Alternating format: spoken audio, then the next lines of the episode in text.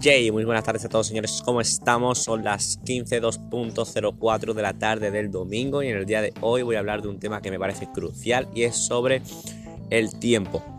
¿Cómo organizas tu tiempo? Veo montones de personas ahí fuera que me dicen Jorge, pero no tengo tiempo de iniciar un negocio, Jorge, no tengo tiempo de ponerme a leer, Jorge, no tengo tiempo, bla, bla, bla, bla, bla. Jorge, pero tengo dos trabajos, bla, bla, bla. Jorge, pero tengo un hijo y una hija y bla, bla, bla. Todos tenemos cada día 1440 minutos. Todos tenemos 24 horas en el día. Es cuestión de prioridades. Es cuestión de organizarte el tiempo. Imaginemos que trabajas 10 horas. Estás explotado. Vives como un esclavo. Trabajas 10 horas. Imaginemos que duermes 8 horas. Entendéis por dónde voy, ¿verdad? Os siguen quedando 6 horas. Pongamos que esas 6 horas estás con tus hijos. 2 horas estás con tus hijos. Te siguen quedando otras 4 horas. ¿Qué estás haciendo con tu tiempo? No es cuestión de si tienes o no tienes tiempo, es cuestión de cómo, de cómo aprovechas el tiempo que tienes, porque todo el mundo tenemos el mismo tiempo. El día no tiene más de 24 horas para nadie, es cuestión de cómo tú organizas el tiempo que te resta. Si pasas ese tiempo que te sobra viendo Netflix, viendo televisión, eh, quedando con, amigos para, para, emborracharte o para lo que hagáis, ¿no? Pasas tu tiempo, el poco que tienes, desperdiciándolo en algo que no es productivo, luego no te quejes. No digo que no lo hagas, hazlo adelante, pero luego no te quejes y no me digas que no tienes tiempo, que te gustaría hacer tal o cual cosa, pero que no tienes tiempo. Por supuesto que tienes tiempo. Lo que no tienes son prioridades de lo que es importante y lo que no es importante. Y eso, al fin y al cabo, solo lo decides tú. Yo no puedo, yo no puedo obligarte a que organices tu tiempo. Eso solo depende de ti. Tú eres el que tiene que decidir si eso que me estás diciendo que realmente quieres conseguir, ayudar a tu familia, tener una vida mejor, tener más vacaciones, tener lo que sea que quieras tener, no estar trabajando como un esclavo para un jefe, lo que sea que quieras tener.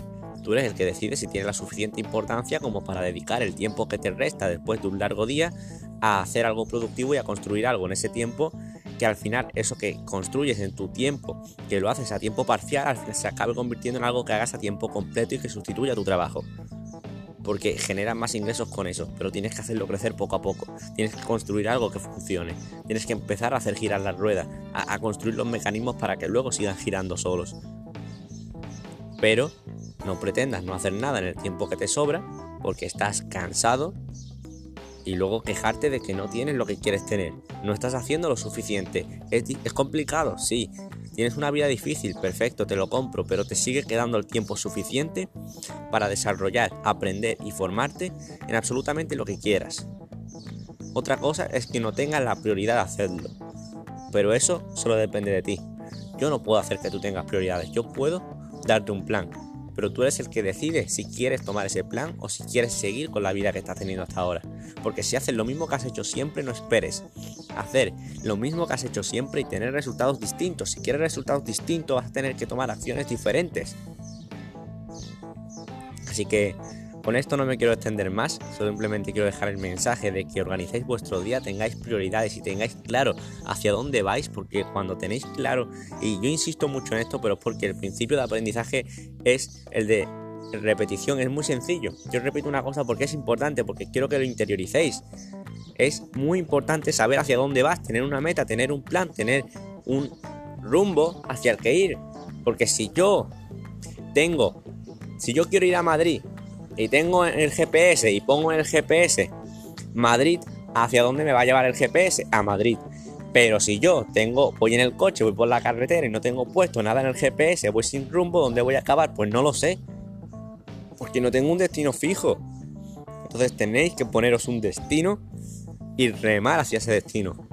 Porque para vosotros merece la pena. Así que con esto ya sí que me despido.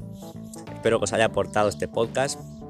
Un saludo desde Málaga y espero que pronto pase todo el tema de la pandemia y que todos pongamos salir a la calle y podamos seguir con nuestras vidas normales. Se despide Jorge Cambló desde mi casa. Let's go.